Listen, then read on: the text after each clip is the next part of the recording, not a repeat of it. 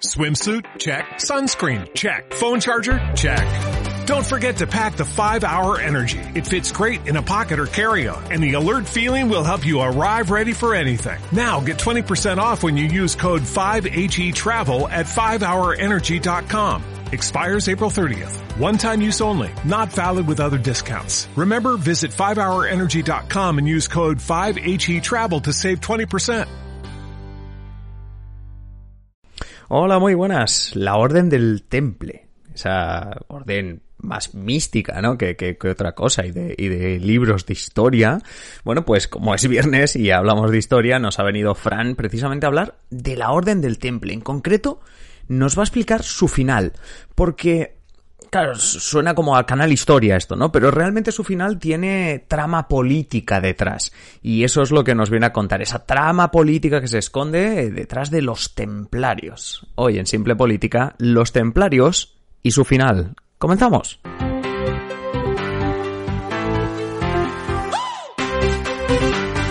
Os habla Adrián Caballero y esto es Simple Política, el podcast que trata de simplificar y traducir todos esos conceptos, estrategias y temas que están presentes cada día en los medios y que nos gustaría entender mejor. Que es verdad que esta intro a veces los viernes no nos encaja demasiado. Hoy vamos a hablar de la Orden de los Templarios y en concreto vamos a explicar cómo acabó. Y es que, como digo, hay una trama política detrás, pero obviamente es Fran quien lo cuenta mucho mejor, así que nos disponemos ya a conectar con Fran.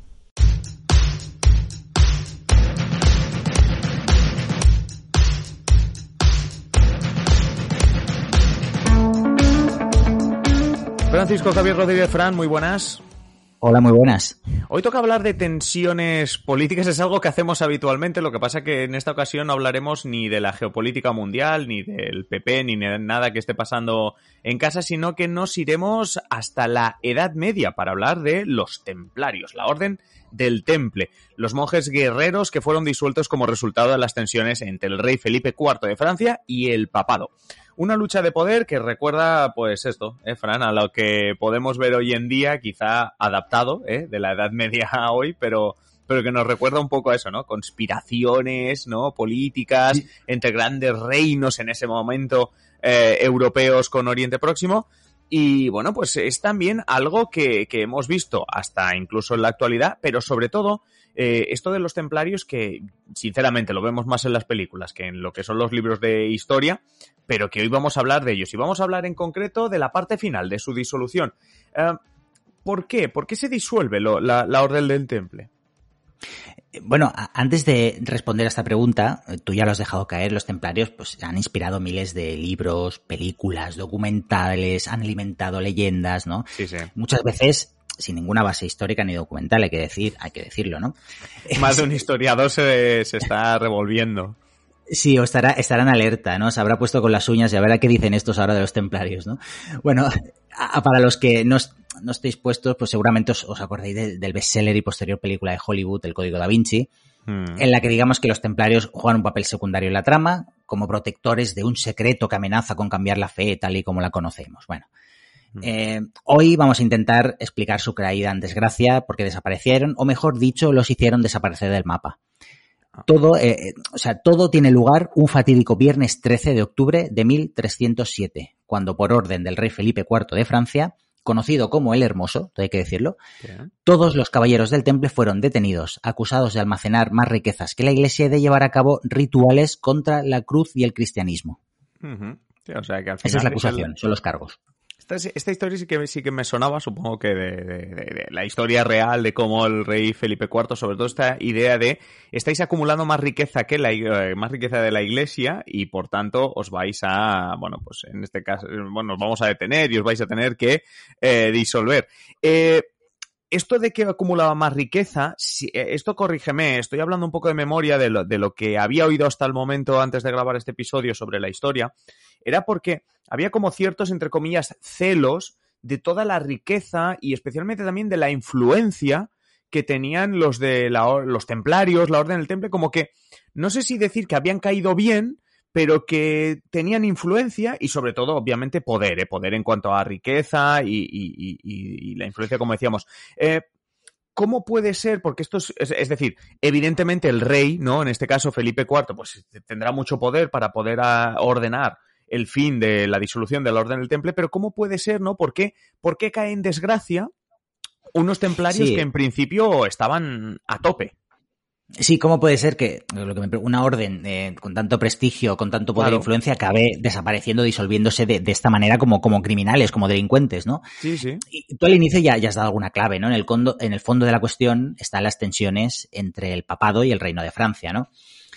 Ambos estamentos, bueno, mejor dicho, el rey Felipe IV de Francia y diversos papas, entre ellos Bonifacio VIII o Clemente V, digamos que estaban a la gresca por una cuestión relacionada con, co con cobros al clero francés. Pero lo que comenzó, corrupción, pero lo que comenzó como una cuestión pecuniaria, ¿no? Pues acabó convirtiéndose en una polémica que duró años y que acabó afectando de, de rebote a los templarios. Vamos a dar, vamos a explicar la historia brevemente Sí, claro, o sea, para ver, que os hagáis una idea. Es decir, ¿de dónde viene? Eh, tú has comentado, ¿no? Lo del viernes 13 de octubre, Felipe IV, ¿no? Que, que decreta, pues, que se, se han detenido Sí. los caballeros del temple. Tú estás diciendo, todo esto viene de una historia anterior. Entonces, ¿cuál Correcto. es esa historia que hace que lleguemos a, a- a la situación esta de mm, detenidos todos los templarios? Mira, los templarios, eh, ahora explicaremos más, fueron creados en Jerusalén, en Tierra Santa, en el siglo XII, pero eh, vamos a irnos un poquito más hacia adelante, porque a finales del siglo XIII, el siglo XIII para ser exactos, los cruzados habían perdido las últimas posesiones cristianas en Oriente Próximo, en Tierra Santa, ¿no? que habían conquistado un siglo antes, ¿no? En 1291 se consuma el desastre de Acre, que es una ciudad de la costa del actual Estado de Israel, que había sido tomada por los cristianos durante la Tercera Cruzada. Recordemos, las cruzadas, aquellos conflictos en los que los caballeros cristianos, ¿no? los reinos cristianos, pues conquistaron territorios de Tierra Santa para arrebatárselos a los musulmanes y que en el fondo pues escondían otras cuestiones políticas importantes que, que- de las cuales podemos hablar otro día, ¿no? Pero que nos extenderíamos mucho y nos iríamos del tema. Por lo tanto, vamos a ponernos en 1291 centrarnos. Vamos, Vamos a vamos a centrarnos. centrarnos. Vamos a centrarnos, que nos vamos por las ramas. En el 1291 cae Acre, ¿no? Los, eh, los mamelucos eh, son una, bueno, uno, uno- uno- unos reinos que, bueno, una, dinastía, ¿no? En, en- en Tierra Santa, pues expulsan a los cristianos que huyen a Chipre. Chipre era como un portaaviones, entender, de, de- de donde salían pues muchas muchas de las conquistas hacia Tierra Santa, ¿no? Es entonces cuando se plantea la posibilidad de unir a todas las órdenes militares, como por ejemplo los templarios o los hospitalarios, que seguro que os suenan también. Sí, sí, sí. Digamos que esto no gustaba nada a sus miembros, ya que suponía que muchos de sus mandos perderían su rango. Es decir, Claro. si tú, eh, em, a veces lo hemos hablado, cuando las armadas francesa y española se unen durante la guerra contra los ingleses, ¿no? Si tú eres capitán de una armada y te unes a otra, a lo mejor dejas de ser capitán o Sí, hay más dos capitanes. y- capitanes no tiene sentido. claro. Correcto, ¿no? Entonces aquí pasaba un poco lo mismo, ¿no? Pues que había, había recelos de que, bueno, pues yo, yo soy capitán, pues ahora si me uno con estos, ¿qué voy a ser, no? Sí. Digamos que Jacques de Molay, que sonará también este nombre, que era el gran maestre del temple, el último gran maestre del temple y protagonista, por lo tanto, de esta historia, alegaba que la rivalidad existente entre templarios y hospitalarios era provechosa, ya que obligaba a las dos órdenes a dar lo mejor de sí mismas para proteger Tierra Santa, que era por lo que estaban allí desde hacía más de un siglo. Esto es un argumento muy, muy, muy, muy capitalista, muy neoliberal, ¿no? Que la competencia lo que hace, pues, es, las, las competencias de las empresas lo que hacen es que mejoren, ¿no? Que Sí, den lo mejor de sí. sí mismo y que por lo tanto, pues, puedan alcanzar objetivos eh, mayores. Pues es un poco el argumento de Jacques de Molay, ¿no? De que, bueno, que es, es bueno que haya esta rivalidad, Claro, porque, porque eh, mejoraréis, por tendréis un incentivo a ser mejores. eso es, eso es. Era el argumento. Pero eh, aún así eh, ya corría por la cristiandad esta sensación de que, oye, o vamos todos a una, o aquí no puede ser que cada uno haga la guerra por su parte, porque luego nos echan de, los de los sitios, ¿no? Claro. Vamos a hablar ahora de los templarios, que antes hemos dado algunas claves. Mira, eh, los templarios fueron fundados en Jerusalén en el año 1118 y su cometido era proteger a los, a los peregrinos que iban a Tierra Santa pues tras la conquista cristiana, ¿no? Con los años, esta orden de monjes guerreros, como bien has dicho al principio, pues había acumulado mucha influencia y mucho poder, por lo que algunos les acusaban de no poner demasiado empeño en proteger Tierra Santa. Era como, oye, eh, Os tonte habéis molabas. descuidado. Os habéis descuidado de lo Os que de vuestro cometido. Correcto, ¿no? Con el poder terrenal, ¿no? Este, os sabéis, eh, las riquezas, el poder, o- os ha descuidado, os ha hecho olvidar de que, bueno, estáis aquí pa- para proteger a los, a los A peregrinos, los ¿no? cristianos, los peregrinos. Correcto. De hecho, con el paso de los años se convirtieron en una potencia financiera. Los templarios, banqueros, eh, eran una potencia financiera en la cristiandad. Sin ir más lejos, eran el poder financiero más importante del mundo cristiano, gracias a las donaciones recibidas y a los beneficios que sacaban de sus conquistas. Tú imagínate. Dinero había. Claro, tú conquistabas, ya de una conquista sacas, sacas, beneficio. Pero si, si además, como eres una orden de monjes, te dan donaciones, pues imagínate tú la cantidad de dinero que acumularía esta gente, ¿no? Sí, sí, sí, sí. Bueno, pues con estas, tras el fracaso de Acre, recordemos 1291, se vuelve a poner sobre la mesa la unificación de las órdenes militares, ¿no? Ya. Y como hemos dicho a nadie, parecía interesar este extremo, ¿no? Así que Jacques de Molay vuelve a Europa e intenta convencer a los principales reyes europeos para que armen un ejército que vaya a Tierra Santa a reconquistarla. Ya. ¿Vale? Pero ¿qué pasa? Que digamos que a nadie le hace gracia esta empresa. Están ya cansados, otra vez de Tierra Santa, dinero, hombres, eh, Ya, nos echan que cada vez como por tren. el- la- si, si hemos perdido el mundo, nos están viendo una señal, ¿no? Correcto, mira, eh, yo por no hacer comparaciones, pero Estados Unidos, eh, cuando el conflicto de Siria, que, que dijo, bueno, envío asesores, envío a gente, pero yo no voy a enviar a mi ejército allí porque en Irak eh, hemos estado no sé cuántos años, hemos perdido Sí. hombres y no nos ha salido bien la jugada. Pues Sí, sí. para haceros una idea, ¿no? Un poco la idea era esta. Por poner algún ejemplo, eh, Aragón y Castilla, en la península ibérica, estaban enfrascados en su propia reconquista, ¿no? De los territorios a, lo- a los musulmanes, ¿no? Sí. Mientras que Francia e Inglaterra estaban batallando en Aquitania, ¿no? Y los, y los ingleses estaban combatiendo a los rebeldes de William Wallace, ¿eh? Braveheart, ¿no? Braveheart, en Escocia. Por la. ¿Vale? Nos quitarán la libertad. La libertad, bueno, pues entonces, por, por culpa de este, de este señor, pues ocupados, los, estaba, estaba todo el mundo estaban ocupado, sí. ocupados. Estaba todo el mundo ocupado, ¿no? Aún así hay que decir que el rey Felipe, Felipe IV de Francia, mostró un cierto interés, aunque pidió una recompensa suculenta en forma de territorios para Francia. Es decir, yo, vale, yo voy contigo, Jacques de Molay, pero oye, yo quiero beneficios. Yo quiero Y más si voy a ser el único o prácticamente el único. Eso es, correcto, ¿no? Por su parte, el Papa Bonifacio, aquel Bonifacio VIII que hemos hablado al principio, Sí. había muerto. Y el Papa, Vale. su suce- eh, el Papa Clemente V tenía sus propios problemas en, en casa, tenía problemas en el papado, ¿vale? Así que no se le pasó otra cosa por la cabeza que pedir ayuda. El buen Clemente V le pidió ayuda a Felipe IV de Francia, que lo acogió en Poitiers, donde se refugiaba de sus enemigos en Roma. O sea que los problemas eran graves, porque si tuvo que huir hasta Francia. Claro, porque aquí, bueno, eh, problemas de, de- de- de- corría peligro su vida, ¿no? Y en esta posición de fuerza, pues tú imagínate, tú vas a casa de alguien, este alguien te acoge, y por lo tanto, pues, Claro. a ver, Lo que hablamos muchas veces casa. en este podcast de dependencias, lo hablamos en el siglo XXI, pero es eso, es decir, el Papa depende Claro. de ti. O sea, claro, claro, tienes al, al Papa en tus manos, ¿no? Que Y el Papa es el, jefe, o el jefe, el número uno El- de la, de la el líder espiritual.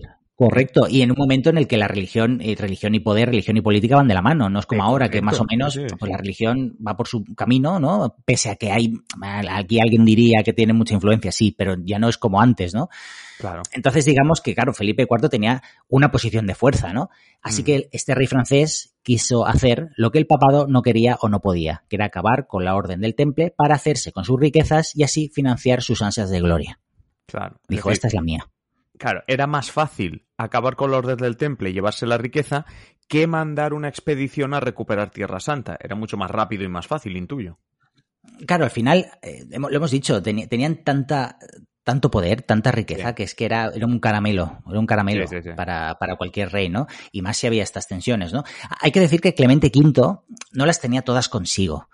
eh, y no se creyó, al igual que otros reinos cristianos como Portugal, Castilla, Inglaterra o Aragón, donde los templarios fueron esculpados por sus, de sus presuntos delitos por la cruz. O sea, Clemente V no las tenía todas consigo. Bueno, pues no, hasta- sé hasta qué punto esta Son gente, mala pues, gente, sí. son mala gente, son, no sé, hacen delitos contra la cruz, el cristianismo. Esto pasó, como hemos dicho, en estos reinos, como en la península ibérica, sobre todo Inglaterra, Sí. donde en di- diferentes procesos pues, los templarios fueron exonerados, fueron esculpados de estos presuntos delitos, ¿no?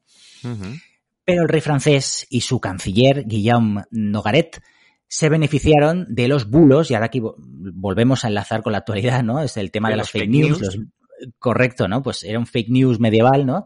Estos bulos que corrían en contra de los templarios, a los que acusaban de ser poco más que brujos y adoradores del diablo, ¿no? Se hablaba de, de, de Baphomet, de que adoraban a una figura, bueno, todas estas leyendas, ¿no? Sí. Que al final, pues, pues tenían más de bulo que otra cosa, ¿no? Finalmente, Felipe ordenó, y ahora volvemos al principio, ordenó que un viernes 13 de 1307, de aquí que viernes 13 sea, sobre todo en el mundo anglosajón, pues sea una fecha de mal, de, mal augurio, ¿no? Sí.